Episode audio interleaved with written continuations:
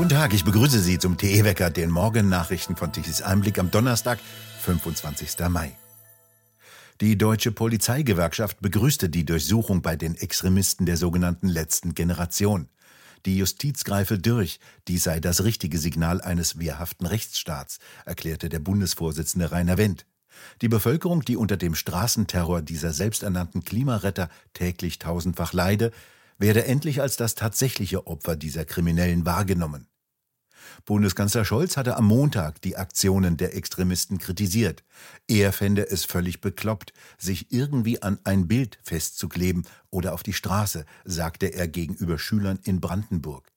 Als Reaktion besprühten die Extremisten am Dienstag die Fassade des Willy Brandt-Hauses in Berlin mit Farbe.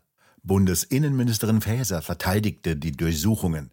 Die heutigen Maßnahmen zeigten, dass der Rechtsstaat sich nicht auf der Nase herumtanzen lasse, sagte sie gegenüber Medien. Linken Vizechef Beutin bezeichnete die Razzia in seinem Statement als völlig überzogen. Die letzte Generation setze auf friedlichen zivilen Ungehorsam, um auf die Klimakatastrophe und das Versagen der Bundesregierung aufmerksam zu machen, so Beutin. Die Spitze der Partei der Grünen verurteilte die Aktion der sogenannten letzten Generation scharf. Der Protest sei elitär und selbstgerecht. Die ehemalige grüne Ministerin Künast wirft ihnen vor, dass ihr Protest bei den Bemühungen um mehr Klimaschutz sogar noch schaden könnte. Bei einer Pressekonferenz gestern in der Reformationskirche in Berlin-Moabit erklärten die Extremisten der letzten Generation, dass die Durchsuchungen alle Unterstützer hart getroffen hätten. Sie würden Angst machen, aber sie dürften nicht in dieser Angst verharren. Insgesamt wurden im Auftrage des Bayerischen Landeskriminalamtes und der Generalstaatsanwaltschaft München bundesweit 15 Objekte in sieben Bundesländern untersucht. Ermittelt wurde wegen des Verdachts einer kriminellen Vereinigung. Konten wurden beschlagnahmt und Vermögenswerte gesichert. Für diese und die kommende Woche kündigte die Organisation weitere Proteste an. Nach ersten Zweifeln über die Rechtmäßigkeit der Doktorarbeit des ehemaligen Staatssekretärs im Wirtschaftsministerium Patrick Greichen erhärten sich die Vorwürfe. Jetzt hat auch der Medienwissenschaftler und bekannte Plagiatsforscher Stefan Weber weitere Fälschungen in Greichens Doktorarbeit entdeckt. Und das in beachtlicher Länge und Anzahl. Webers Kommentar zum Ex-Staatssekretär, man könne ihm wissenschaftlich nicht trauen. Der Habeck vertraute Greichen gilt als sogenannter Kopf unter anderem der sogenannten Energiewende. Doch wegen Vetternwirtschaft musste sich Habeck von den Grünen von seinem vertrauten Greichen trennen. Jetzt wird auch dessen wissenschaftliche Qualifikation zunehmend in Frage gestellt. Nachdem bereits Plagiatsexperte Jochen Zehnthöfer 30 Verdachtsstellen in Greichens Doktorarbeit über kommunale Energiepolitik und die Umweltbewegung für die Bildzeitung gefunden hat, machte der österreichische Plagiatsjäger Stefan Weber noch weitere Funde. Die Menge der heimlich abgeschriebenen Stellen dürfte demnach weit umfangreicher sein als bisher angenommen. Weber stieß bisher auf 18 zusätzliche Stellen von beachtlicher Länge auf den ersten 100 der insgesamt 268 Seiten starken Arbeit, wie er dem Express in Österreich mitteilte. Die Fundstücke ließen ein eindeutiges Täuschungsmuster erkennen. Sie seien so umfangreich, dass Weber ein Versehen ausschließt. Tübingen darf künftig eine zusätzliche Steuer für Pappschachteln oder Wegwerfbecher in Höhe von 50 Cent bis maximal 1,50 Euro kassieren. Das Bundesverwaltungsgericht in Leipzig hat die neue Verpackungssteuersatzung der Stadt im Wesentlichen für rechtmäßig erklärt. Geklagt hatte die Betreiberin einer Tübinger McDonalds-Filiale, weil ihr die Abgaben an die Stadt zu teuer waren. In einem ersten Prozess vor dem Verwaltungsgerichtshof in Mannheim erhielt sie Recht. Die Richter sagten, der Stadt fehle die Kompetenz für die Einführung einer Verpackungssteuer. Denn von dieser Steuer in Tübingen werden auch Verpackungen erfasst, für die nicht gewährleistet sei, dass sie im Stadtgebiet verblieben. Außerdem stünde die Tübinger Steuer im Widerspruch zum Abfallrecht des Bundes, das zusätzliche Regelungen einzelner Kommunen ausschließe. Das Bundesverwaltungsgericht begründete jetzt jedoch, dass Müllvermeidung oberste Priorität habe. Die Vorsitzende Richterin zog ausgerechnet zur Begründung Angaben des Abmahnvereines Deutsche Umwelthilfe heran, der spätestens seit der Dieselaffäre und den Klagen gegen Autos in den Innenstädten alles andere als ein Musterbeispiel der Seriosität gilt. Der Verein sagt, dass in Deutschland jährlich 2,8 Milliarden Einwegbecher verbraucht würden. Die Richterin meinte dazu, dass es nicht nur ein Abfall, sondern auch ein Ressourcenproblem sei. Es gibt jedoch im Bereich der Abfallwirtschaft keine standardisierte Methode zur Stückzahlauszählung.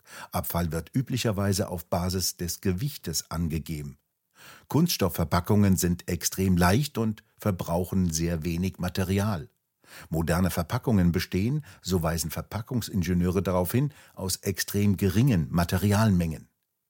Tübingens Oberbürgermeister Palmer, der mit seinen jüngsten historischen Vergleichen und Ausfällen nicht mehr so recht vom Glück geplagt war, sprach nach der Urteilsverkündung von einem tollen Tag für Tübingen und für den Klimaschutz. Palmer sagte nichts dazu, ob die bereits sehr hohen Abfallgebühren in Tübingen adäquat gesenkt werden. Jetzt muss das Klima schon mit Papppechern gerettet werden, zumindest vorerst in Tübingen. Andere Städte dürften angesichts der neuen Geldquelle blitzartig nachziehen. Für die Tübinger Bürger wird der Burger teurer. Tina Turner ist tot. Die weltbekannte Rocksängerin ist in ihrem Haus in Küsnacht in der Schweiz. Im Alter von 83 Jahren nach langer Krankheit, wie ihr Pressesprecher sagte, eingeschlafen. Sie wurde 1939 in Nutbush in Tennessee in den USA geboren und zunächst Ende der 60er Jahre mit ihrem Mann Ike Turner bekannt. Später füllte sie allein als Sängerin über drei Jahrzehnte lang Stadien und verkaufte über 180 Millionen Alben. Sie lebte seit 1994 mit ihrem langjährigen deutschen Freund, dem Musikmanager Erwin Bach in der Schweiz. Beide heirateten 2013. Bis in ihr hohes Alter absolvierte sie noch atemberaubende Tourneen. In den letzten Jahren war sie allerdings gesundheitlich angeschlagen. In den USA will der Republikaner Ron DeSantis offiziell in das Rennen um die nächste Präsidentschaft einsteigen. Der bisherige Gouverneur des Bundesstaates Florida reichte am Mittwoch die erforderlichen Unterlagen bei der Bundeswahlkommission ein. DeSantis gilt neben dem ehemaligen Präsidenten Donald Trump als aussichtsreichster Anwärter der Republikaner.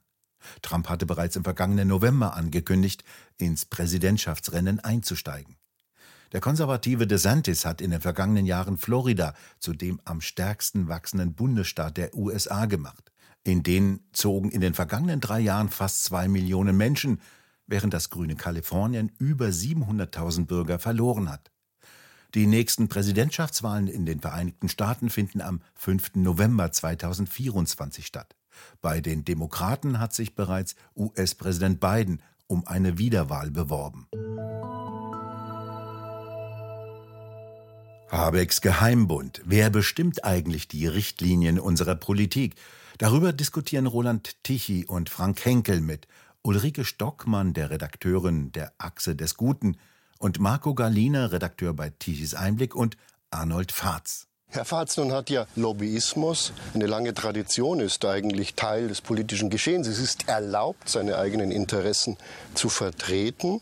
Aber jetzt haben wir da eine Riesenorganisation mit vielen Millionen finanziert, entweder US-Investoren oder aus der Staatskasse. Dieser Verein kümmert sich um Verkehr, Klima, Agrar und andere Bereiche und hat die Bundesregierung mit acht Staatssekretären, naja, ist das unterwandert? Oder was ist es? Ist es noch normal, dass ein privater Verein fragwürdiger Finanzierung plötzlich mit acht Staatssekretären die Politik dieses Vereins durchsetzt? Also diese Dimension, die das jetzt erreicht hat, die ist, äh, glaube ich, ohne Beispiel in der Geschichte der Bundesrepublik. Sie haben vollkommen recht. Äh, selbstverständlich ist, sind organisierte Interessen für, die, äh, für das Funktionieren des Staatswesens erforderlich. Äh, und zwar einfach äh, um die Qualität der Gesetzgebung, der der realen Bedarfslage sozusagen angepasst, äh, anzupassen in der Gesellschaft. Das ist notwendig. Aber äh, in diesem Fall äh, haben wir es meines Erachtens mit einem völlig anderen Phänomen zu tun. Das betrifft erstens den Umfang. Das betrifft zweitens die Tatsache, dass diese äh, Agora-Energiewende und auch die deutsche Umwelthilfe äh, bis ins Detail die äh, Gesetzesformulierungen vorgeben, die dann später als, als Vorschlag der Regierung an das Parlament gehen. Also das heißt, sie treten praktisch in eine Rolle ein, die ihnen eigentlich überhaupt nicht zukommt. Der Gesetzgeber ist das Parlament. Das, die Regierung entwirft Gesetzestexte und legt sie dem Parlament vor aber äh, dass eine Organisation von außen, die außerdem auch noch mit Geld von außen und äh, mit Geld aus dem, aus dem Bundeshaushalt selber finanziert wird, äh, diese Aufgabe übernimmt, das ist äh, meines Erachtens vom Verfassungsbogen nicht gedeckt. Die vollständige Diskussion können Sie ab heute Abend im TE-Talk auf der Webseite von tichiseinblick.de ansehen. Hochdruckeinfluss bestimmt heute und in den kommenden Tagen bis zum Wochenende das Wetter. Das Hoch über Großbritannien dehnt sich weiter aus, während das Höhentief von gestern in Richtung Frankreich abgezogen ist. Teilweise ist es vor allem in der Mitte und im Norden noch etwas bewölkt, ansonsten viele Aufheiterungen, besonders im Südwesten. Am Freitag freundlicher, noch mit Restwolken am Himmel, vor allem im Norden. Die Temperaturen steigen auf über 20 Grad, lediglich im Norden erreichen sie kaum 20 Grad. Der Wind bleibt schwach bis mäßig. Wieder schlechte Aussichten für die Energiewende, die Deutschland mit Strom von Windrädern und von Photovoltaikanlagen versorgen wollen. Und nun zum Energiewendewetterbericht von Tichys Einblick. Gestern Mittag benötigte Deutschland um 12 Uhr eine elektrische Leistung von 67,7 Gigawatt. Lediglich etwa 5 Gigawatt kamen von den rund 30.000 Windrädern, die insgesamt 66 Gigawatt erzeugen können sollen. So groß ist die sogenannte installierte Leistung. Geliefert wird aber nur, wenn der Wind weht. 22,7 Gigawatt lieferten die 2,2 Millionen Photovoltaikanlagen. Hier beträgt die installierte Leistung bereits 67 Gigawatt. Diese stark steigenden Photovoltaikanlagen mit ihren sehr schwankenden Lieferungen verstärken erheblich die Instabilität der deutschen Stromnetze. 21 Gigawatt lieferten gestern Mittag um 12 Uhr die restlichen Kohle- und Erdgaskraftwerke. Extrem viel Strom musste gestern wieder importiert werden. Um 12 Uhr mittags allein etwa 11 Gigawatt. Eine Leistung, die früher Kernkraftwerke in Deutschland geliefert hätten. Wir bedanken uns fürs Zuhören. Schön wäre es, wenn Sie uns weiterempfehlen. Weitere aktuelle Nachrichten lesen Sie regelmäßig auf der Webseite tischiseinblick.de und wir hören uns morgen wieder, wenn Sie mögen.